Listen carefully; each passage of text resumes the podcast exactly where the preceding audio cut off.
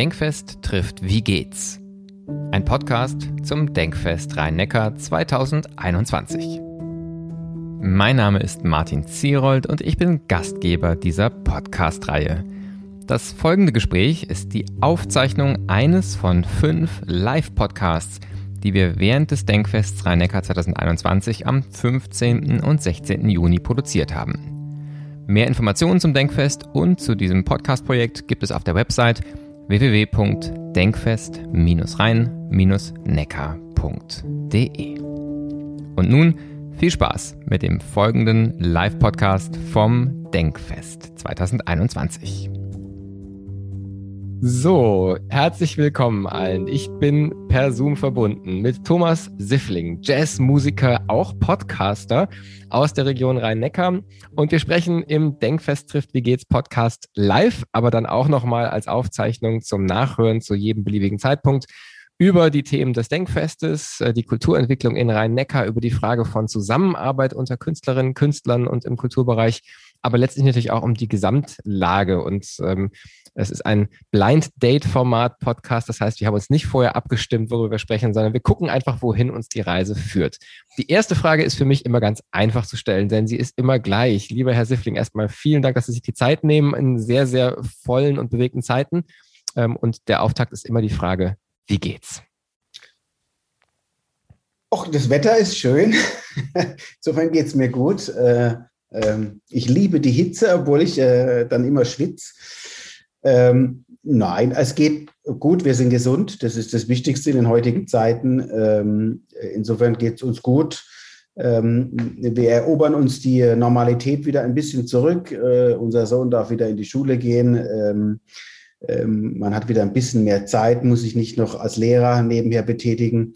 Ansonsten als Kulturschaffender ist es äh, sehr ambivalent. Es ist eine schwierige, herausfordernde Zeit und ähm, auf der einen Seite ist es emotional gut zu sehen, dass ein Licht am Ende des Tunnels äh, kommt und, und, und dadurch hoffentlich alles wieder ein bisschen normaler und besser wird. Auf der anderen Seite, ähm, jetzt in meinem konkreten Fall, ist die Ernüchterung. Wir haben äh, seit letzten Freitag das Ella und Louis wieder aufgemacht äh, mit Publikum. Ist die Ernüchterung, ähm, was den Publikumszuspruch angeht, doch ähm, ähm eingekehrt? Äh, ähm, das macht mir ein bisschen Sorgen, wie sich das Publikum verändert hat, äh, die, die, die Gewohnheiten, ob, äh, ob, wir, ob wir die wieder bekommen, das Publikum. Ähm, also es ist eine Gefühlslage von, es geht mir gut, äh, bis man macht sich doch wirklich auch Sorgen, wie es denn mit der Zukunft weitergehen soll. Ähm, es sind halt sehr, sehr viele Fragezeichen noch da ja, ich, das ist nicht einfach zu spannend, um, um einfach zur, zur Agenda überzugehen. Ganz frisch eröffnet, äh, das Ella Louis, für die, die es vielleicht von weiter weg hören, ist ein Jazzclub. Ähm, und ähm, es gab ja so in der ganz frühen Lockdown-Phase, ich erinnere mich an die Gespräche so Ende März, Anfang April äh, 2020, wo es noch so einen breiten Tenor gab, jetzt spüren alle, was man vermisst und wenn die Türen wieder aufgehen, wird es den großen Run geben. Und das war ja schon im Sommer letzten Jahres, äh, selbst bei der Bundesliga, wo alle dachten, die wird sofort ausverkauft sein, wenn die Fans wieder gehen können, nicht der Fall. Ja. Das heißt, eine ähnliche Erfahrung äh, machen Sie gerade auch nach der Wiedereröffnung. Es ist also nicht so, dass alle jetzt ausgetrocknete Schwämme sind und, und die erste Chance nutzen, wieder sich mit Wasser äh, aufzufüllen, sondern es ist Zurückhaltung beim Publikum. Ja, also äh, nochmal kurz vorher für alle, die es nicht wissen, genau. Das Ella Lewis ist ein Jazzclub, äh, ein Live-Jazzclub mitten äh, in Mannheim, im Rosengarten Mannheim sind wir angesiedelt. Ähm, wir haben letztes Jahr im Juni auch aufgemacht, relativ schnell, als die ersten Öffnungen wieder erlaubt waren und da sind wir wirklich überrannt worden. Das war sehr emotional und äh, normalerweise sind wir im Juni schon in der Sommerpause, weil wir ja ein Indoor-Jazzclub sind. Letztes Jahr haben wir das äh, bewusst gemacht, einfach nochmal um ein Zeichen zu setzen und hatten eine to tolle äh, äh, Resonanz.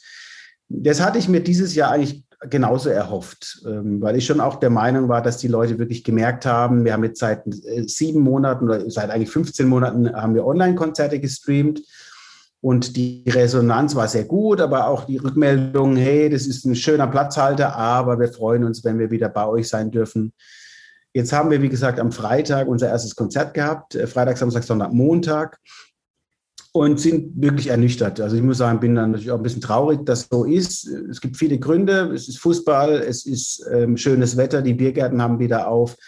Die Leute haben vielleicht auch noch Angst, ähm, in, in geschlossene Räume zu gehen. Ähm, die Leute wollen sich nicht testen lassen. Ähm, äh, aber, und ich glaube, das macht mir am meisten Sorgen, die Leute haben ihre Gewohnheiten geändert. Also ich will nicht sagen, dass man bequem geworden ist, aber ähm, ich glaube, wir müssen uns das wieder zurückerarbeiten. Und da hätte ich mir gehofft, dass es, dass es einfacher, dass der Restart einfacher ist. Und ich habe mich ausgetauscht mit anderen Veranstaltungen in der Bundesrepublik. Ähm, selbst die Veranstalter, die Open-Air-Konzerte stattfinden lassen, äh, erzählen mir, dass sie Probleme haben, ihre Tickets loszukriegen. Und das macht mir dann schon ein bisschen Sorgen, wenn dieser kleine Kreis an Kulturinteressierten vielleicht jetzt noch ein bisschen kleiner geworden ist. Dann werden wir auf lange Sicht bestimmt Probleme bekommen.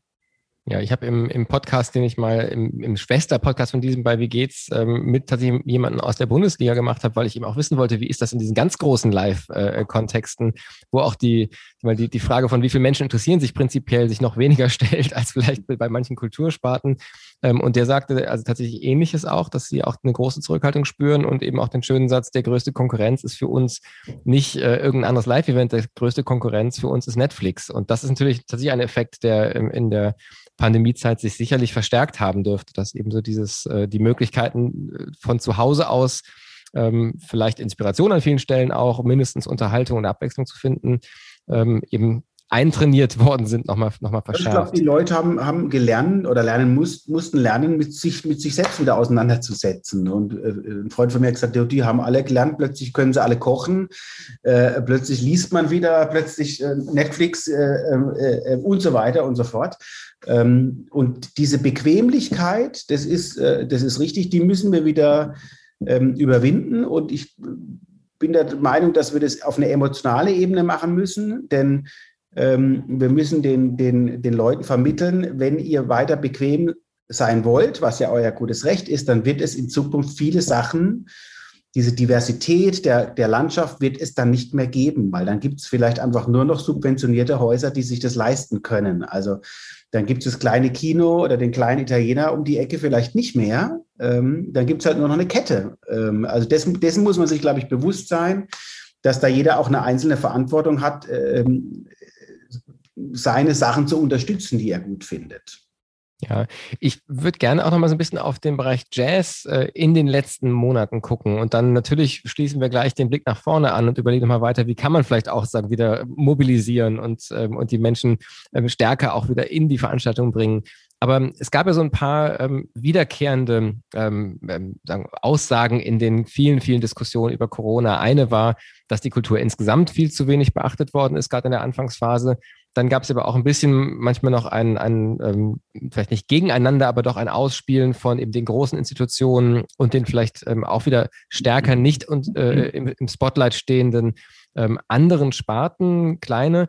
Da ist jetzt mein Eindruck, dass beispielsweise die Clubkultur, die sagen in sich natürlich auch völlig zu Recht sagt, ähm, dass sie oft zu kurz gekommen ist, aber vielleicht doch, weil sie so eine starke Jugendperspektive hat und damit auch so eine starke generationale ähm, ähm äh, Öffentlichkeit immerhin generieren konnte, fast noch besser weggekommen ist im Vergleich ausdrücklich als der Bereich des Jazz, wo ich vielleicht mit Ausnahme von manchen sehr lautstarken Statements von Till Brönner, die irgendwie die viele mitbekommen haben, das Gefühl hatte, dass, dass der fast gar nicht vorkam. Oder habe ich an die falschen Stellen geguckt? Wie haben Sie das als sagen richtig Teil der, der, der Jazzszene äh, von innen erlebt? Ja, das ist vollkommen richtig. Also das ist, ähm, ich denke, dass wir uns da an die eigene Nase fassen müssen als, als äh, kreativ schaffende Jazzer. Ähm, wir waren viel zu leise. Ähm, wir waren viel zu leise. Wir haben äh, vieles mit uns machen lassen. Ähm, und es ist natürlich Fluch und Segen der Kreativbranche. Auf der einen Seite findet die Kreativbranche immer Lösungen, mit Situationen umzugehen, gerade die Jazzer, die ja das Improvisieren äh, äh, als Kernkompetenz haben. Auf der anderen Seite frage ich meine Kollegen schon auch, was, was bringt es uns denn, immer zu justieren, nachzujustieren, noch mit noch weniger Geld zurechtzukommen? Wir müssen letztendlich kollektiv auftreten und äh, lauter werden äh, und unsere Forderungen formulieren. Das haben wir nicht geschafft. Ähm, ähm, klar gibt es ein paar Leuchttürme, so wie der, wie der Till, ähm, äh, das auch total wichtig ist. Äh, ich hätte mir das ein bisschen früher gewünscht, wenn ich ehrlich bin, äh, ähm, und einfach konstanter. Die, die Großen der Branche müssen einfach konstant Druck aufbauen auf die Politik, dass das Thema einfach präsent bleibt. Das ist, äh, glaube ich, unsere eigene Chance. Und man hat uns einfach ganz klar wissen lassen, äh, wie wichtig denn die Kultur ist, nämlich anscheinend gar nicht wichtig. Ähm, und dass es dann zu Reibereien innerhalb der Szene gekommen ist, liegt, glaube ich, daran, dass es natürlich äh, schon immer ein Zweiklassensystem gibt. Es gibt die Häuser, die einfach mit viel Geld unterstützt werden ähm, ähm, und, äh, oder die subventionierte Kultur und es gibt auf der öffentlichen Hand und es gibt die vielen, vielen kleinen Kulturschaffenden, die eben nicht gefördert werden und die teilweise bis zur Selbstausbeutung äh, mit viel Herzblut das machen. Ähm, und meine Rückmeldung, die ich bekommen habe, war einfach, äh, dass viele sich einfach, äh, einfach traurig waren, dass viele große Häuser einfach zugesperrt haben und sofort die weiße Fahne haben, obwohl sie ja äh, das Budget schon genehmigt bekommen hat und es hätte, man hätte kreativ andere Lösungen fahren können. Man hätte auch die Hand äh, ausstrecken können an die kleineren Szenen und, äh, und Kooperationen anbieten können. Das, da gibt es sehr viele gute Beispiele, da gibt es auch viele Beispiele, die nicht so gut waren. Letztendlich muss es jedes, jede, jede Institution für sich entscheiden. Ähm, aber die Wirkung auf die, auf, die, auf die große Masse der kleinen Szene war so, dass die großen Häuser sich relativ zurückgelehnt haben, auch wenn das jetzt vielleicht ein falscher Eindruck ist. Aber so kam es ein bisschen rüber. Hm. Ich glaube, das ist sich auch, also diese ähm, subjektive Wahrnehmung an der Stelle natürlich wirklich auch ganz, ganz wichtig anzuerkennen, ist erstmal. Ähm, und natürlich Sie haben selbst schon gesagt, es gibt immer Gegenbeispiele von Häusern, die, glaube ich, sehr proaktiv agiert haben. Aber ähm, ich würde auch sagen, es war ein sehr, sehr uneinheitliches Bild. Und äh, wenn man sich auch vor Augen führt, wie viele Solo-Selbstständigen, wie es immer so schön heißt, es in dem Bereich gibt, dann reichen eben auch eine Handvoll Häuser, die dann vielleicht sehr verantwortungsvoll umgehen, außer Honorare zahlen, andere Projekte machen, ja. eben nicht aus, dass das in der Breite überall ankommt. Also insofern ist es, glaube ich, schon nachvollziehbar, woher dieser Eindruck kommt. Ja, man, ähm, man, äh, Entschuldigung, dass ich noch einhalte. Man weiß natürlich nie, wie die Politik, was für Vorgaben die Politik gibt. Und wenn natürlich die Politik sagt, liebes Haus, das ist jetzt schön und gut, ihr kriegt jetzt alle Kurzarbeitergeld, wir sanieren uns jetzt mal kurz, dann äh, es ist schwierig. Es, es, ist schwierig, das Gesamtbild zu sehen, aber Sie haben vollkommen recht. Es ist so viel, es hätte so viel, so, in Anführungszeichen, so wenig gebraucht, so vielen Leuten zu helfen. Äh, und da ist halt vieles nicht passiert und das hat so ein bisschen zum Krummeln in der Szene geführt, was ich so mitbekommen habe und einfach zu Enttäuschungen einfach. Und man, man redet ja immer von, wir wollen miteinander. Ich bin der Meinung, dass ein Miteinander erst dann funktioniert, wenn die Großen auf die Kleinen zugehen und nicht immer die Kleinen auf die Großen zugehen müssen. Ähm, ähm, der Stärkere muss die Hand reichen, finde ich. Ja, und das ist insofern auch ein spannender Punkt, als diese Thematik tatsächlich auch im Kulturbereich, also äh, wieder eines der Felder kann man sagen, wo Corona eigentlich etwas nochmal verschärft sichtbar gemacht hat, was es ja vorher als Struktur auch schon gab, wenn ich an Aktionen wie den Doppelpass denke, wo es ja auch darum geht, dass sozusagen freie Szene den großen Häusern Impulse gibt, wo es auch immer wieder die, die, die Frage gab, ähm, nutzt man nicht hier eigentlich die Kreativität und, und äh, Schaffenskraft der freien Szene eher, um die bestehenden Strukturen so ein bisschen zu innovieren, aber was wirkt eigentlich stabil dauerhaft zurück? Ähm, die Diskussion verfolgt und begleitet uns ja schon länger und ähm, offensichtlich, wenn es dann eben wirklich die, die, so, eine, so eine besondere Ausnahmesituation ist, dann wirken diese Dinge eben noch stärker, aber es ist ja eigentlich kein, kein neues Thema. Mhm. Ich würde vielleicht einmal ähm, ähm, bevor wir auch sicherlich nochmal äh, hoffentlich einen zuversichtlicheren Blick auch machen können, aber so ein, zwei ganz kritische Punkte in dem Zusammenhang mit ansprechen wollen, die, die mich sehr beschäftigt haben. Die eine Frage ist erstmal tatsächlich so die, die Perspektive der Selbstkritik. Also ich glaube, das schließt sich ja auch gar nicht aus, sondern ist immer ein sowohl als auch. Es gibt die, äh, die berechtigten Erwartungen, zum Beispiel an Politik, an die großen Häuser, die sich nicht erfüllt haben. Ähm, ich habe an manchen Stellen insgesamt mit Blick auf die Kultur das Gefühl gehabt, diese laute Klage, dass die eigene Bedeutung nicht genug gesehen wird, ähm, wenn ich mir das in der Partnerschaft vorstellen würde, in der Beziehung, würde man immer sagen, naja, aber dann läuft doch was in der Beziehung auf beiden Seiten nicht richtig. Ähm, so, was ist denn vielleicht versäumt worden aus, aus Ihrer Erfahrung im Bereich vielleicht auch der Kultur insgesamt, wenn man das so verallgemeinern kann? Oder was könnte auch der Jazz machen? Was hätte er schon vor der Krise tun können, damit eine stärkere Präsenz, ein stärkerer Aufschrei noch da gewesen ist, als es jetzt der Fall war? Ja, also da sind Sie, äh, drehen Sie bei mir offene Türen ein. Also ich bin da sehr selbstkritisch mit der, mit meiner Szene, will ich mal sagen. Also ich bin ja schon seit Jahren eigentlich ein Vorreiter, äh, wo ich sage, wir müssen eine gesellschaftliche Relevanz erzeugen. Also wir müssen einfach überhaupt mal wieder wahrgenommen werden als, als Jazzmusikerinnen und Musiker in Deutschland und da gehört vieles dazu. Da gehört es einfach dazu, dass man auf das Publikum wieder hört, aufs Publikum zugeht, eine Art Vermittlung schafft, damit die Leute diese Musik auch wieder verstehen, äh, den Zugang zu dieser Musik erleichtert, nicht immer, äh, äh, ähm, äh nicht immer denkt, je komplexer es ist, desto besser ist es. Also wir müssen wieder lernen, ich vergleiche das immer gern mit der Klassik. Wenn Sie eine, eine Mozart-Oper als allererste Oper in Ihrem Leben hören, dann ist die Wahrscheinlichkeit, dass Ihnen das gefällt, größer, als wenn Sie das erste Mal als Kind in eine sechs Stunden Wagner-Oper, die auch toll ist, ne, gezerrt werden. Und wir müssen, das müssen wir wieder lernen, die Vermittlung ähm, was ist die Musik? Es gibt einfach eine ganz große, viele wissen nicht, was Jazz ist und haben auch Angst vor Jazz. Und ähm, es gibt im Jazz gerade auch eine, ähm, eine Kultur, eine Fördergeldkultur. Viele Kolleginnen und Kollegen sind damit zufrieden, sich von einem Fördertopf zum nächsten Fördertopf zu hangeln.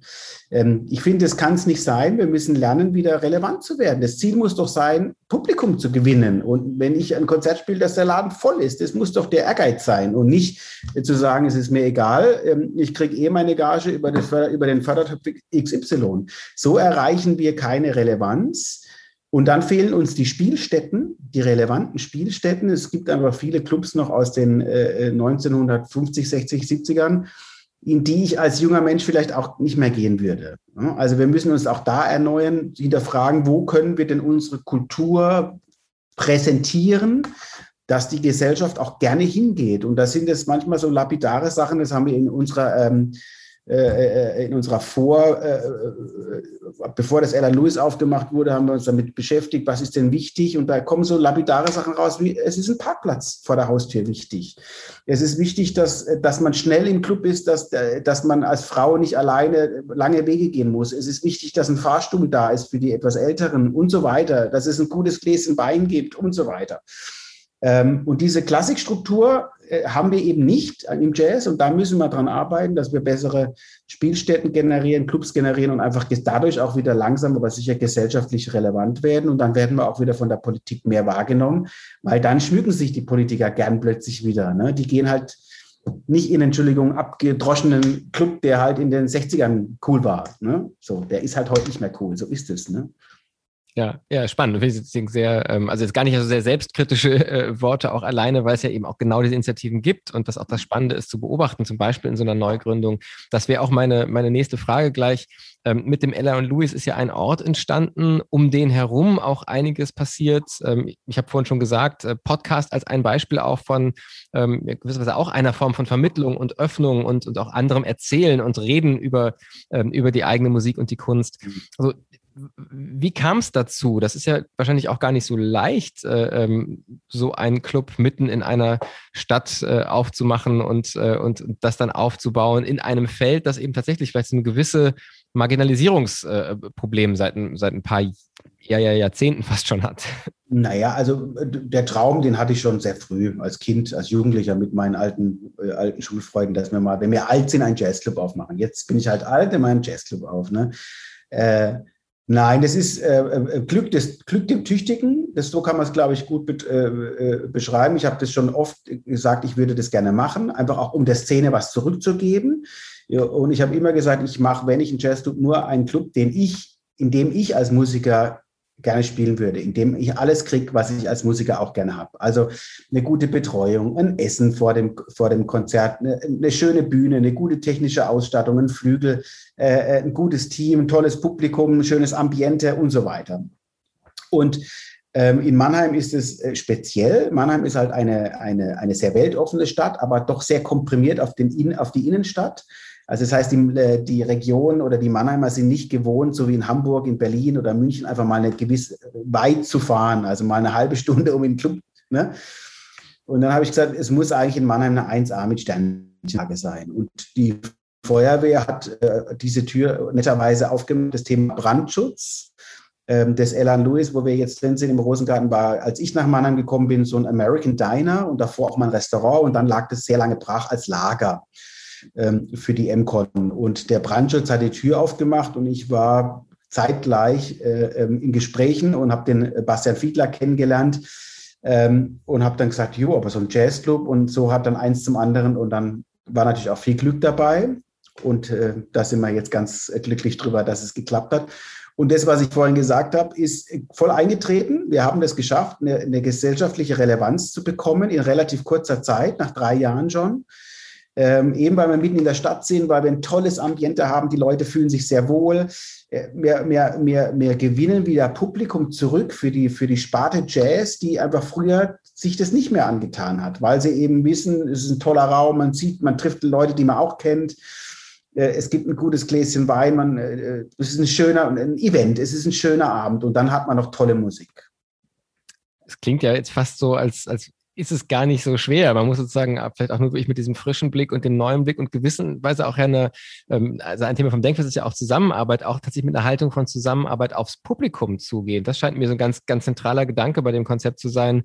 Eben nicht so sehr dieses, ähm, wir haben unsere Kunst und machen die erstmal für sich, und wir hoffen natürlich, dass sich alle interessieren, aber wenn das nicht der Fall ist, dann machen wir trotzdem unsere Kunst. Und es klingt nach einem wirklich sehr dialogischen Ansatz, sehr, sehr handausstreckenden Ansatz in Richtung wirklich der, der Stadtöffentlichkeit auch. Ja, ich denke mir immer, was bringt es mir denn, wenn ich, also es gibt ja Phasen. Äh, äh, manchmal höre ich einfach sehr gerne unglaublich modernen Jazz, manchmal will ich einfach äh, Lounge-Jazz hören. Das ist, jeder hat so seine Phase. Und ähm, was bringt es mir, wenn ich äh, als Clubbetreiber eine Band auf die Bühne stelle, die ich zwar super finde, wo ich aber weiß, dass das einfach noch zu früh ist für mein Publikum. Es ist ein, ein Prozess, also das Thema Mozart-Wagner. Ne? Es ist ein Prozess, die Leute an die, erstmal die, die Hemmschwelle so niedrig zu machen, dass die Leute überhaupt mal wieder kommen.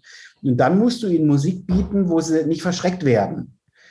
Und sie langsam wieder an die Materie Jazz heranführen. Die werden irgendwann auch wieder, in Anführungszeichen, schwere Kost ähm, genießen können. Aber es, du musst sie langsam an die Hand nehmen und einfach nicht gleich überfahren. Und diese Selbstkritik, die Sie angesprochen haben, da müssen die Musiker halt auch lernen, wenn sie was Komplexes machen, das besser zu vermitteln. Also mit den Leuten reden, die Leute an die Hand nehmen und ihnen erklären, was sie machen. Ne? Äh, dann sind die sehr wissbegierig, unser Publikum. Aber wenn, äh, wenn wir als Musiker immer davon ausgehen, dass alle verstehen, was wir machen, das ist falsch. Wir sitzen in unserer ganz kleinen Blase, wir müssen das vermitteln. Und wenn ich wenn ich dem Publikum erkläre, jetzt pass auf, das ist was ganz Kompliziertes, weil es kein Viervierteltakt, das ist ein Fünfachteltakt und das ist deswegen so schwierig und so toll, weil dem und dem, dann fühlen die sich mitgenommen. In der Klassik gibt es oft eine Einführung, in, in, in, wenn sie in der Vernissage gehen, in die Kunst, äh, gibt es auch eine Einführung, wo die Kunst erklärt wird. Diese Vermittlung, ich glaube, das ist ein ganz wichtiger Punkt, äh, die Leute wieder mitzuholen und ihnen eine gute, die kommen in ein Konzert, um eine gute Zeit zu erleben. Also Entertainment, das, was die Amerikaner uns vormachen.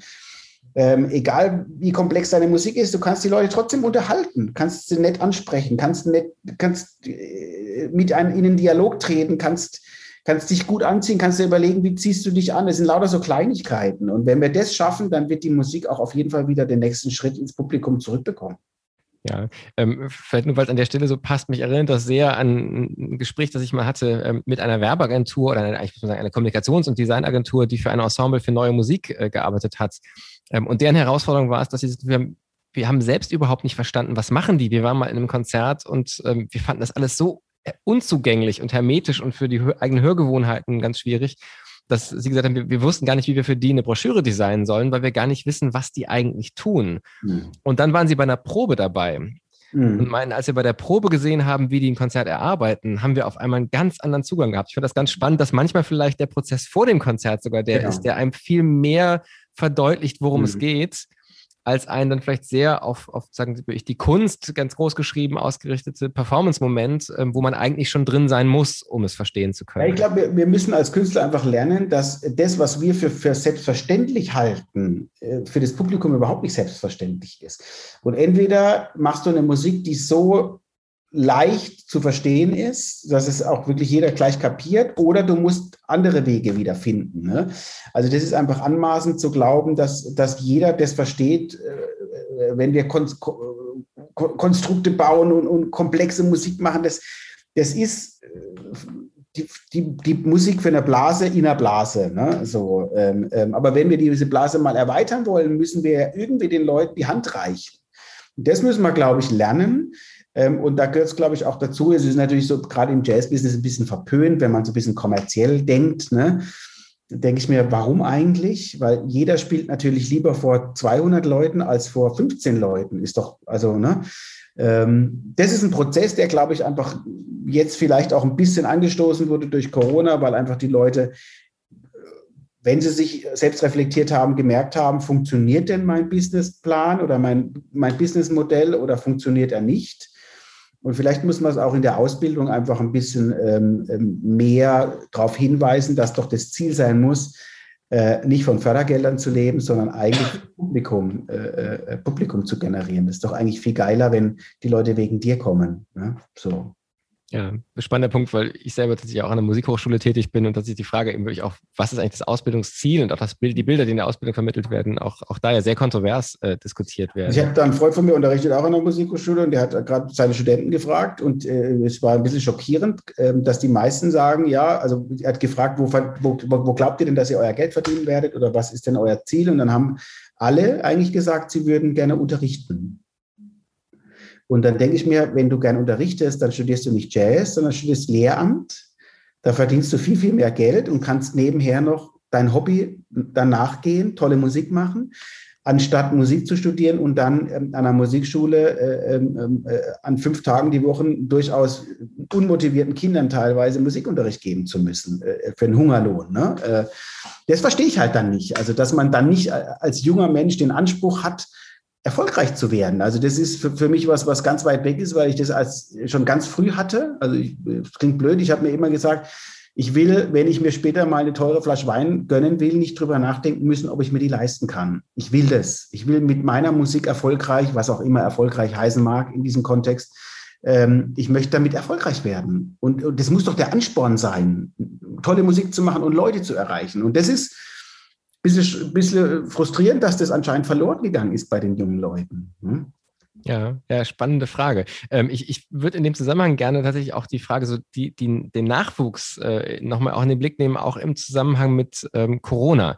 Ähm, was ich sehr schockierend fand aus Großbritannien war, dass es dort ja richtig eine, eine Regierungskampagne gab, die gesagt hat, liebe Leute in der Kreativwirtschaft, vor allen Dingen liebe Leute im künstlerischen Bereich, Corona zeigt euch einmal mehr, ich überspitze es jetzt ein bisschen, ähm, dass das alles brotlose Kunst ist. Das ist eure Chance, äh, nochmal umzuschwenken, was Richtiges zu machen. Geht in Pflegeberufe, geht in ähm, meinetwegen auch äh, Lehrer, äh, lehrende Berufe.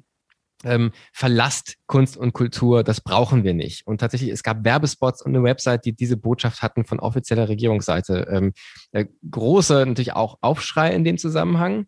Ähm, aber an vielen Stellen in Deutschland, auch wenn hier ja eher die klassischen Sonntagsreden waren, wir sehen, wie wichtig die Kultur ist. Und die Frage dann eher ist, warum folgt manchmal nicht das hinterher äh, nach der Rede, was man sich dann einfach handfest wünschen würde.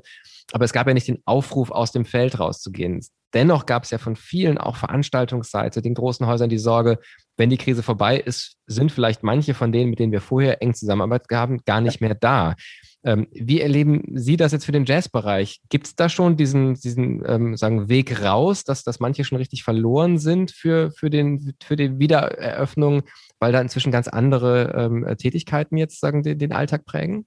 Also äh, nochmal kurz auf Großbritannien, bevor ich auf die Frage antworte. Das ist letztendlich, drehen wir uns da im Kreis, das ist der fehlende Lobbyismus, die fehlende gesellschaftliche Relevanz. Äh, das muss man sich aber mal vorstellen. Eine Regierung sagt dem Flugbegleiter der Lufthansa, äh, ihr seht doch, dass das eine brotlose Kunst ist. Äh, ähm, oder dem, dem Arbeiter am, am Benz äh, Fließband, äh, ihr seht doch, es wird bald E-Autos geben, sucht euch doch bitte was Neues. Würden die sich nie trauen, weil es einen Lobbyismus dahinter gibt, weil eine, eine, eine gewisse Macht da ist. Und das haben wir einfach nicht. Wir sind nicht, wir sind nicht geschlossen genug aufgetreten in der Vergangenheit, deswegen kann man das mit uns machen.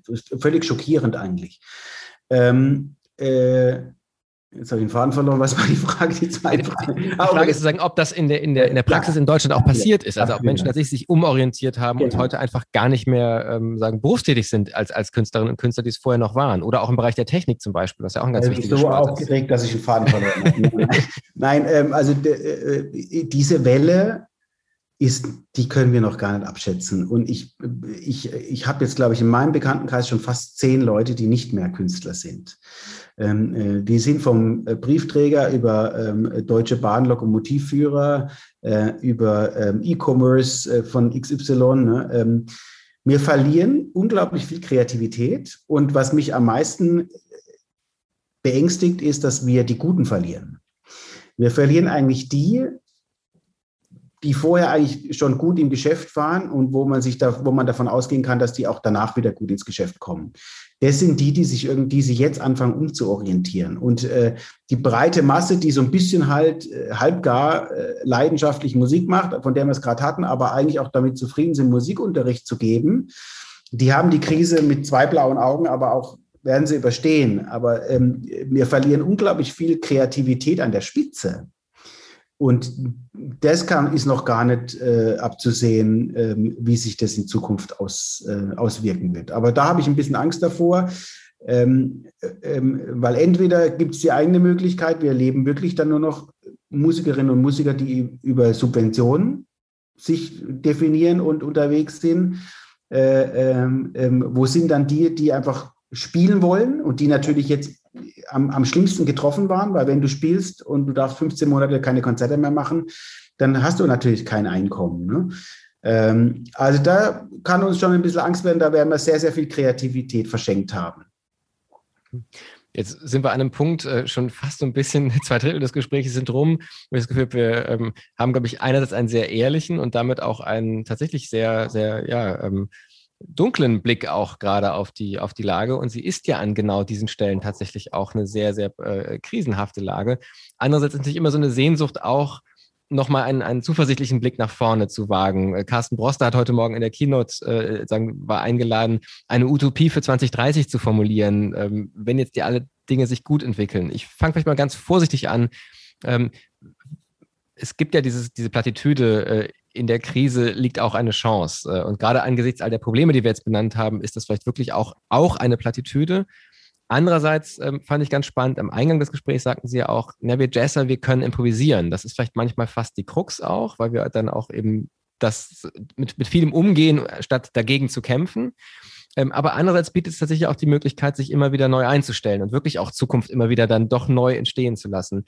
Wenn Sie jetzt mal einen optimistischen Blick nach vorne werfen, vielleicht auch so in, in Dingen, die auch gelernt sind oder angelegt sind aus, aus der Krise, ähm, wie könnte denn aus dieser jetzigen schwierigen Phase etwas richtig Positives entstehen? Was bräuchte das? In welche Richtung würde das gehen?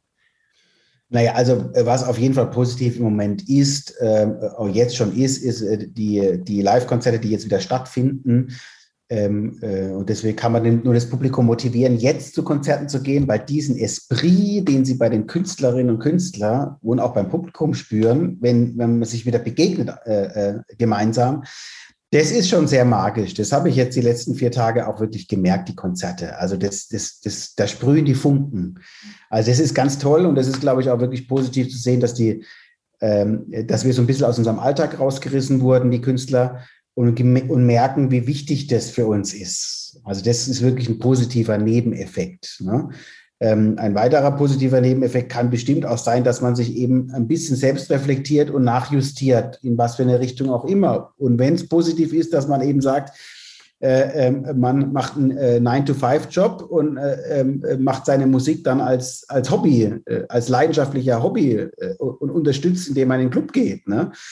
Ähm, bei der Kreativität bin ich so ein bisschen ambivalent, da weiß ich gar nicht, ob man so positiv ähm, ausblicken kann. Ich sehe das an mir. Ich bin seit zwei Jahren am Produzieren eine neue, an einem neuen Album und hab, muss mich auch wirklich in der Corona-Zeit wirklich motivieren, dran zu bleiben, weil man sich ja schon ab und zu mal fragt, für was eigentlich? Oder jetzt, also für mich als Trompeter, jeden Tag muss ich Trompete üben. Ich frage mich manchmal schon oder habe mich zu der Hochzeit von Corona schon gefragt, warum muss ich, warum übe ich denn eigentlich, wenn ich die nächsten sechs, acht Wochen eh kein Konzert habe? Ne? Also warum quäle ich mich denn jeden Morgen äh, mit meiner Trompete?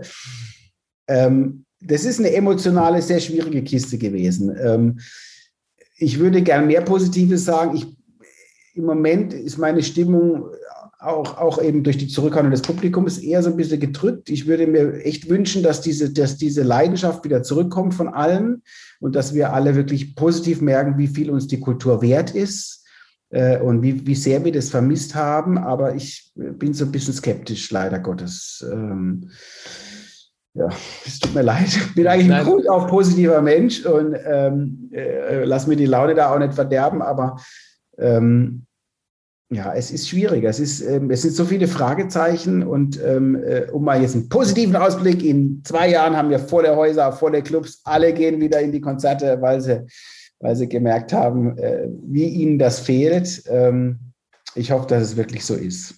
Ja, und was daran ja auch steckt, und das ist vielleicht dann auch eine wichtige Botschaft gerade in dem Moment, dass dieser tatsächlich im Rückblick etwas naive Glaube, wenn die Türen wieder aufgehen, dann gibt es den Run, den, den wir eben vor einem Jahr ungefähr hatten, dass der tatsächlich sich jetzt zum zweiten Mal nicht so ohne weiteres bestätigt ähm, und das eben auch heißt für alle Beteiligten, ähm, dass es tatsächlich ganz bewusst eigentlich nach der Krise weiter Energie und Aktivität Plus braucht und man nicht sagen kann, jetzt ist das Problem ja bewältigt und äh, jetzt läuft alles wieder, sondern eigentlich gerade nochmal der nächste, der nächste Kraftakt eigentlich vor uns steht. Und ich glaube, wenn man das, wenn man das weiß, dann geht man ja auch anders äh, in so eine Phase rein und steuert vielleicht auch früher gegen, als wenn man jetzt erstmal sich zurückgelehnt hätte, äh, eben in diesem Glauben, das Publikum kommt schon von alleine und dann irgendwie in einem halben Jahr merkt, es hat nicht so funktioniert. Der, der Kraftakt, den machen wir ja schon seit, seit 15 Monaten. Also wir versuchen ja schon, und, und was bei uns hier im Team-Meeting immer ein, ein wichtiger Punkt ist, wie erreichen wir denn unser Publikum, um diese Kommunikation aufrechtzuerhalten? Und das ist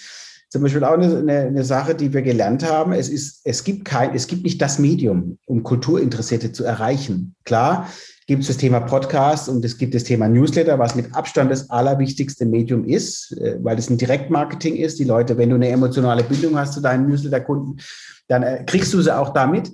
Ähm, aber wir haben auch lernen müssen, dass diese Magazine, also unser, unser Publikum liest halt die Süddeutsche und die FAZ, äh, Süddeutsche Magazin. Also eine Seite in der FAZ kostet, glaube ich, 95, 98 oder 100.000 Euro. Eine Seite an einem Tag.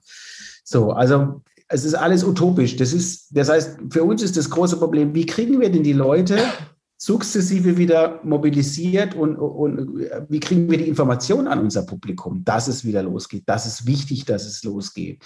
Und Social Media ist natürlich für ein etwas älteres Publikum, auch wenn die jetzt Facebook für sich entdecken, trotzdem noch nicht die große, hat nicht die, nicht die Reichweite wie zum Beispiel eine Tageszeitung. Ne? Ähm, insofern wird das eine große Herausforderung sein. Und das, ich muss auch sagen, wir sind auch müde nach 15 Monaten Jongliererei und äh, ähm, das wird eine große Herausforderung zu finden, wie kriegen wir die Information wieder zum Publikum, dass die wissen, dass sie kommen müssen. Äh, ähm, aber äh, äh, die Zeit wird es zeigen. Ja, ich drücke auf jeden Fall die Daumen. Ich habe vielleicht auf den letzten Metern unseres Gesprächs noch, ähm, noch ein, zwei Fragen. Ähm, einerseits zur Region, das, da würde ich gleich zu kommen, aber weil wir jetzt ja noch beim Jazz sind ähm, und auch bei der, ähm, sagen, ja, der, der schwierigen Lage gerade. Ähm, es geht ja auch darum, das haben Sie am Eingang, finde ich, auch sehr schön beschrieben, ähm, wie kriegt man das Publikum wieder, das man mal hatte und perspektivisch ja eigentlich auch, wie gewinnt man Menschen, die vielleicht zu begeistern wären, die aber aus äh, verschiedenen Erfahrungen oder auch noch gar keinen Erfahrungen heraus, aber so eine Berührungsangst ähm, eben aktuell noch nicht Publikum sind. Wenn jetzt jemand uns zugehört hat und das alles spannend fand, was ist denn die ideale Einstiegsdroge? Was ist Ihr Tipp auf Spotify oder anderswo, um sich dem Thema Jazz zu nähern? Ähm, wirklich mal vom Insider gesprochen. Wo kann jemand anfangen, der jetzt irgendwie so einen ersten Eindruck haben will, was Jazz kann? Naja, also erstmal würde ich mir selbst überlegen, was, äh, was, was gefällt mir denn? Will ich wieder, will ich was mit Gesang hören oder will ich was Instrumentales hören? Und dann würde ich ganz naiv einfach mal eingeben, Easy Listening Jazz. Ne? Einfach um mal reinzukommen. Ne? Äh, äh, eine gute Einstieg ist natürlich das Thema Swing immer. Also wenn Sie Oscar Peterson Trio eingeben, dann haben Sie das weltbeste Klaviertrio, Swing Klaviertrio also das, da ist Emotion pur, da wird man einen Zugang dazu finden. Oder Frank Sinatra, äh, wenn Sie, wenn Sie auf Gesang äh, äh, äh stehen. Ähm, da gibt es, wie Sie richtig sagen, mittlerweile auch die Hürden ganz niederschwellig durch Spotify. Auch wenn man da nochmal, das wäre eine andere Diskussion, was es mit uns Künstlern macht, aber äh, ähm, es ist eine, ein super Medium, um Sachen zu entdecken auch. Ne? Und letztendlich ähm, würde ich raten, einfach mal hingehen äh, in einen Club.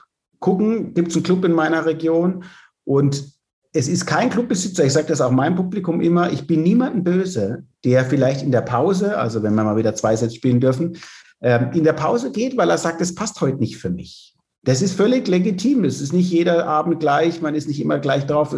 So wichtig ist, dass man sich trotzdem wohlfühlt und sagt, okay, dann versuche ich es halt nochmal. Ja? Ähm, ne, und das ist eigentlich der, der, der, der, der, der wichtigste Punkt, sich mal zu trauen, zu überlegen, wo geht man hin. Es, es gibt in der ganzen, in der ganzen äh, äh, Republik, in ganz Europa tolle, wirklich tolle Jazzclubs. Wenn man mal auf Reisen ist, natürlich auch noch mehr. In New York gibt es tolle, in London, überall gibt es in, in Paris, äh, Kopenhagen und so weiter. Ähm, tolle Jazzclubs, wo man einfach mal reinschauen kann. Hm? Auch, auch Clubs, die vielleicht, oder man geht mal auf eine Jam-Session, die kosten nichts und schaut sich das an, was machen die da miteinander und äh, spürt diesen ähm, Esprit. Ne? Ich würde es genau wie in der Klassik, äh, ich würde nicht gleich mit Schönberg anfangen, äh, äh, sondern ich würde, ich würde mich da langsam vielleicht mal mit Swing, Latin, Vocal Jazz, New Jazz, Easy Listening, sowas ist ein guter Einstieg, glaube ich. Ne?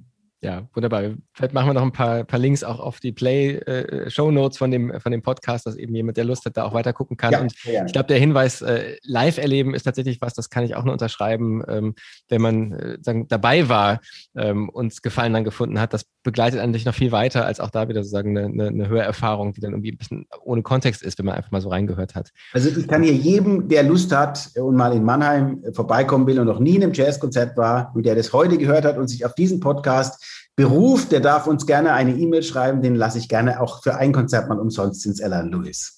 Also, das ist doch ein Wort, das halten wir fest für die, die live dabei sind. Aber es ist ja auch genommen, also auch für die, die es jetzt hören, ähm, eine Freikarte für Erstbesucherinnen und Erstbesucher genau. im Ella Lewis für die genau. Zuhörende. Das ist großartig. Das äh, werden wir hoffentlich dann auch dazu führen, dass ähm, die Ticketverkäufe noch weiter nach oben gehen, jetzt wieder nach der Eröffnung. Ähm, ich würde gerne so ein bisschen zum Abschluss tatsächlich ähm, noch einmal auf die Region Rhein-Neckar gucken. Ähm, wir haben ja jetzt vieles besprochen, was tatsächlich regional unabhängig, äh, denke ich, die Herausforderungen sind. Ähm, und eine Frage, die ich in den vergangenen Gesprächen gestern auch schon gestellt habe, ist die, was fehlt vielleicht in der Region? Was bräuchte es noch? Ähm, Sie haben ja quasi der Region ein Geschenk gemacht mit diesem Jazzclub im Herzen von Mannheim. Ähm, ich finde aber das Bild immer so schön, sich zu fragen, wenn, wenn Sie noch ein Geschenk machen könnten, Geld spielt keine Rolle, die gute Fee erfüllt einen Wunsch für die Region. Was wäre das, was Sie der Region gerne noch mitgeben oder eben der Region wünschen würden? In Bezug auf, auf, auf Jazz oder generell? Also ich würde sagen, Kunst und Kultur im weitesten Feld, aber natürlich gerne auch für, für den Jazzbereich.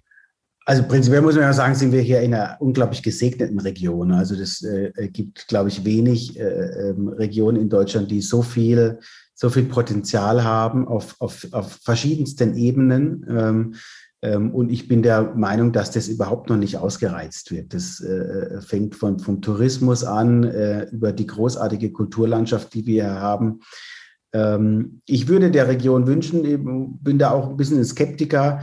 Ähm, es ist halt, wir haben das nie gelernt, als Region zu denken. Ne? Die, die, die Kommunen denken doch oft erstmal an sich. Ne? Und äh, äh, man ist ja auch äh, Lokalpatriot und das ist erstmal natürlich seine, seine, seine Stadt oder sein Kiez und erstmal nicht die Region.